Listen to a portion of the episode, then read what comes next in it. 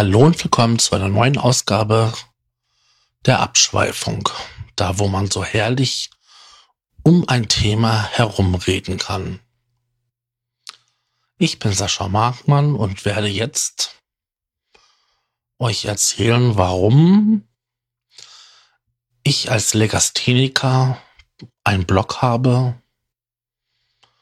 ähm, podcaste und auch YouTube-Videos mache, wo man doch immer wieder was schreiben muss, ähm, Texte erstellen oder den Beitrag ähm, beschreiben muss, Werbung dafür in soziale Netzwerke.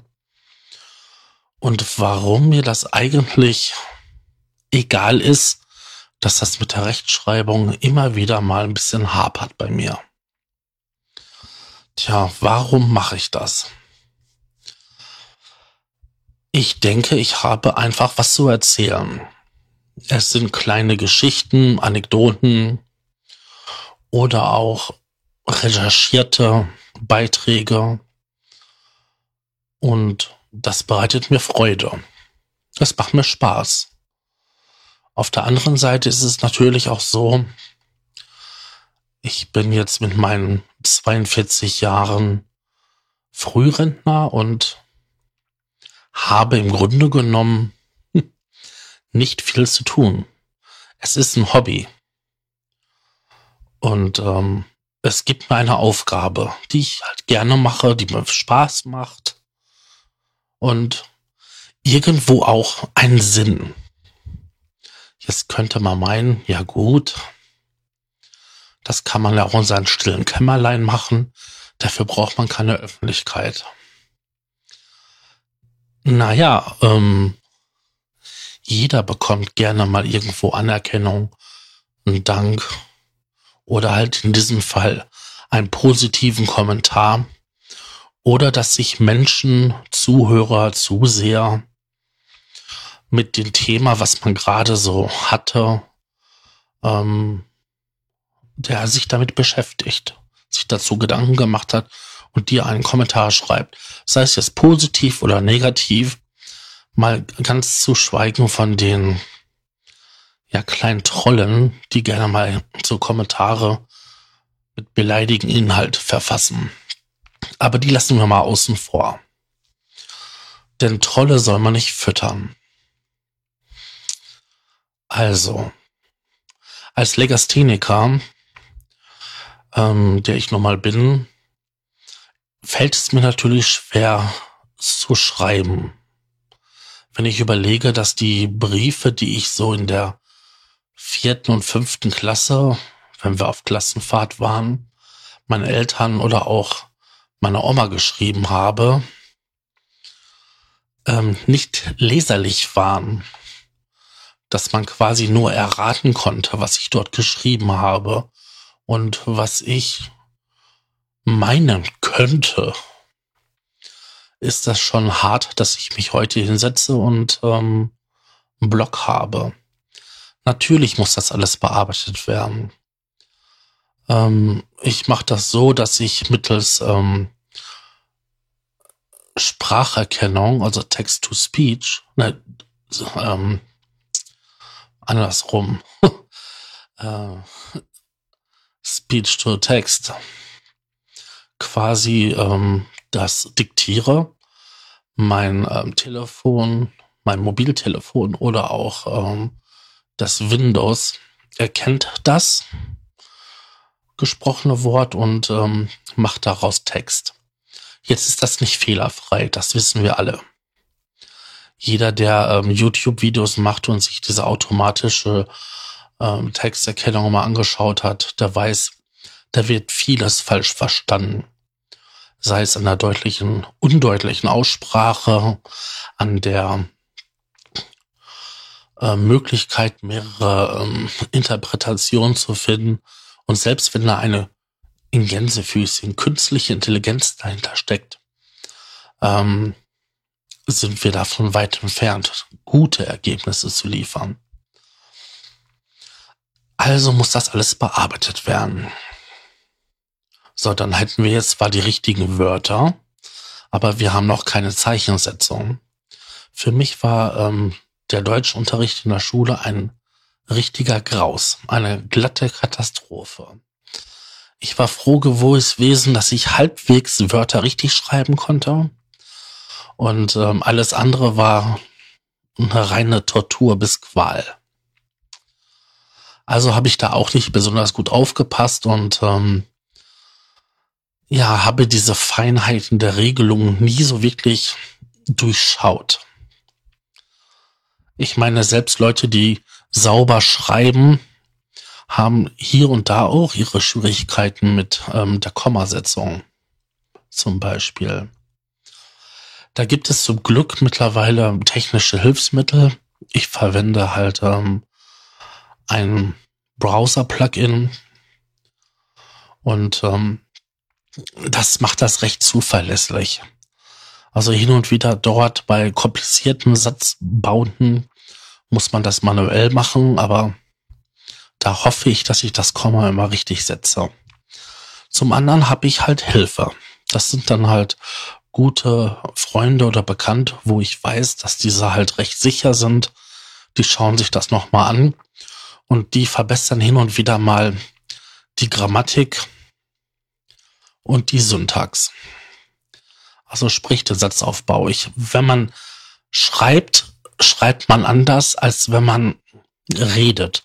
Und da ich ja quasi ein Diktat mache, sind natürlich viele ähm, Sätze eher, ja, so eine Art Slang. Also Leute, die meine Texte korrigieren, sagen immer, sie sind so, wie ich spreche. Und ähm, da man ja anders spricht, das sagte ich ja gerade, wie man schreibt, fällt das halt auf. Also muss hin und wieder mal auch mal ein Satz umgebaut werden. Oder die Sätze sind so kompliziert und verschachtelt, dass derjenige beim Lesen den Sinn nicht erkennt. Da gibt es dann auch hier und da auch mal ein paar Nachfragen. Aber mit genügend Vorbereitungszeit, sagen wir mal, ein Blogartikel in der Woche, geht das. Die Videos und die Podcasts sind hingegen relativ einfach. Die spreche ich einfach ein, so wie diesen jetzt.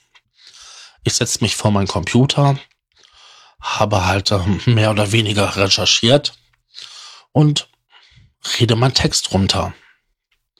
Mal habe ich mir mehr Gedanken gemacht, mal weniger Gedanken dazu. Und dann entsteht der Podcast. Und genauso ist es bei den Videos.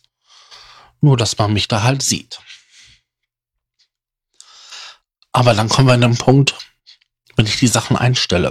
Sei es auf YouTube, da muss eine Beschreibung her, da müssen ähm, Keywörter gefunden werden. Und das gleiche gilt auch für einen Podcast. Und da hilft mir auch wiederum diese Browser-Erweiterung. Jetzt sind das ja nicht so ellenlange Texte. Das ist relativ schnell immer runtergeschrieben, das sind nur ein paar Zeilen. Das muss ja kein Buch sein. Das Wichtige ist ja das Video oder halt auch hm, der Podcast, das Audio. Und selbst bei den Videos, die ja nicht hochwertig produziert werden, mit wer weiß was für ein Schnittaufwand, ist das quasi nur ich vor der Kamera. Das macht die Erstellung und die Bearbeitung solcher Inhalte relativ schnell möglich. Sagen wir mal, für einen Podcast brauche ich von maximal 20 Minuten länger, eine halbe Stunde bis 40 Minuten. Dann ist er online. Dann kann er veröffentlicht werden. Das Ganze ist ja bei den Blogbeiträgen wesentlich komplizierter. Das dauert länger, weil ja auch Menschen meine Texte korrigieren müssen. Die Sache ist, für mich ist das Übung. Also, ich habe festgestellt, dass mir das Spaß macht, erst so quasi in der Oberstufe, wo halt Textanalysen, Inhaltsangaben oder auch ähm, Berichte erstellt werden mussten. Und da habe ich festgestellt für mich, dass es mir wirklich sehr große Freude bereitet, wenn ich dorthin gehe und diese Texte verfasse. Ähm, Im Laufe meiner Ausbildung musste ich immer wieder ähm, längere Texte machen. Und selbst bei meinen Studienabschlüssen musste ich am Ende jedes Mal eine große Arbeit vorlegen. Natürlich zwischendurch auch mal wieder. Aber halt eine ähm, Bachelorarbeit oder auch eine Masterarbeit muss halt geschrieben werden. Und da war das im Grunde genommen genauso. Ich habe die Sachen vorbereitet, versucht selbstständig diese Abschnitte immer wieder zu korrigieren und habe sie halt an verschiedene Leute gegeben, damit diese halt auch mal einen Blick drauf werfen können. Das macht das Ganze recht langwierig und kompliziert. Aber es hat mir Spaß gemacht, meine Gedanken so ja, Ausdruck zu verleihen und mich so andere Menschen mitzuteilen. Auch während einer beruflichen Wiedereingliederung, wo ich in einer Mediathek gearbeitet habe und dort auch ähm, Inhaltsangaben machen musste oder auch kurze Rezessionen schreiben zu einem Buch oder auch zu einer CD oder DVD, hat es mir große Freude bereitet. Es hat mir ganz einfach und salopp Spaß gemacht. Besonders schön war es natürlich dann im Fall einer Rezession, wenn diese auch abgedruckt wurde in den hauseigenen ähm, kulturellen Führer, der halt an verschiedene Stellen und Einrichtungen verteilt wurde. Nicht, dass das jetzt irgendwie was Großes wäre oder journalistisch besonders Wertvolles. So hat es mir gefallen, meinen Namen in einer öffentlichen Publikation zu sehen. Und ich denke, das ist auch der Antrieb, warum ich das mache. Ich meine, ich könnte mir ein anderes Hobby suchen. Modellbau.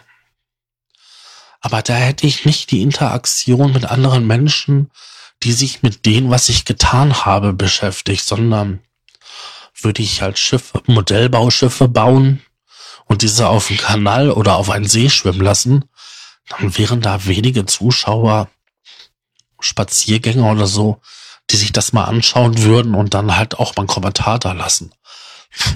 Aber das wäre jetzt nicht das, was ich halt aus jetzt dieser Arbeit bekomme. Aus, ja, aus diesem Kontext.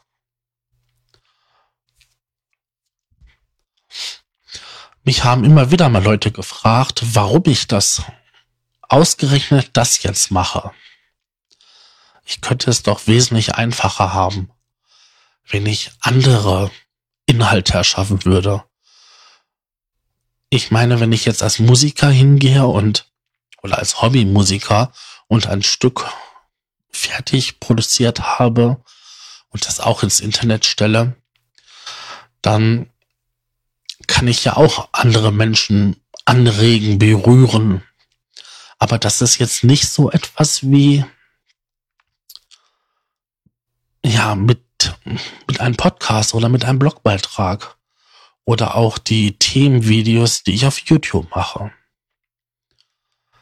Ich habe hier immer wieder eine Aussage, hm, ein Gedankenexperiment, was ich mache und wenn ich daran andere teilhaben lassen kann, freut es mich umso mehr die erfolgreichsten Beiträge, die ich bis jetzt gemacht habe, haben sich immer wieder mit Themen beschäftigt, die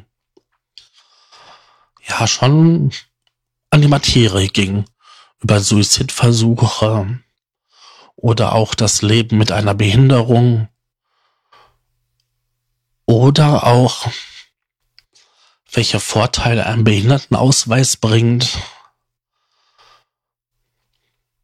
ja, all solche Themen sind immer wieder gerne gesucht und auch dort bekomme ich dann Feedback. Manchmal welches wie, das ist alles Schwachsinn, das stimmt doch gar nicht. Oder auch, oh, interessant, kannst du mir da einen Tipp geben, wie ich das und das mache? Oder mir geht's einfach nicht gut. Ich habe etwas ähnliches erlebt. Und das sind die Momente, wo ich viel rausziehe. Weil ich da spüre, dass jemand verstanden hat, was ich gemeint habe. Und das ist etwas wirklich Schönes. Ich habe in meinem Leben, was ich so normalerweise führe, recht wenig mit anderen Menschen zu tun.